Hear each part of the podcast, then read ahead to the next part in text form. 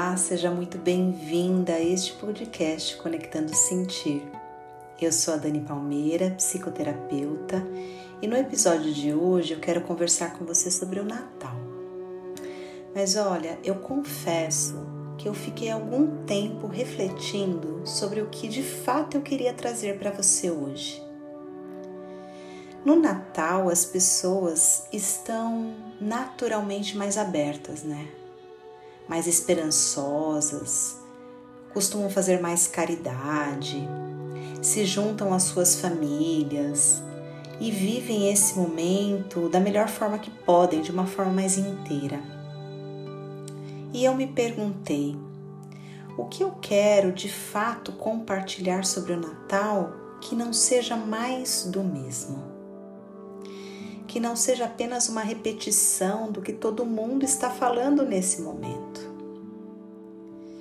E sabe, eu me lembrei de uma frase de Jesus Cristo que eu gosto muito, quando ele diz: Ama o teu próximo como a ti mesmo. E eu fiquei refletindo o quanto, especialmente nessa época, nos abrimos para amar o nosso próximo mas esquecemos de amar a nós mesmas. Não apenas nessa época, né? Às vezes não amamos a nós mesmas o ano todinho. Eu trabalho com mulheres há muito tempo, há anos.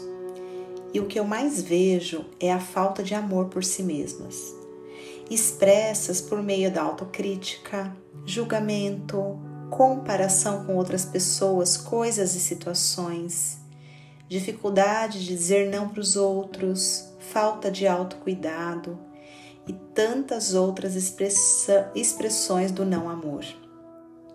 Muitas vezes, essas mulheres abrem mão de si mesmas, acreditando que estão amando os companheiros, filhos, familiares e amigos.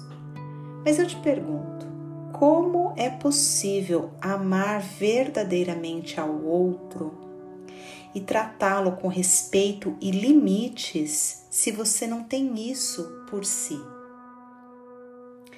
Amar a você mesma não é egoísmo, pois não é sobre você ou o outro, mas sim sobre você e o outro. Não é sobre você negar o outro ou a si mesma nessa equação, mas é sobre se juntar, reconhecendo que você pode amar a si mesma e amar ao outro. Não é apenas uma coisa só, entende? Então, o que eu realmente quero hoje nesse episódio é desejar a você que neste Natal você encontre o amor não o amor romântico ou de amigos ou até mesmo da família.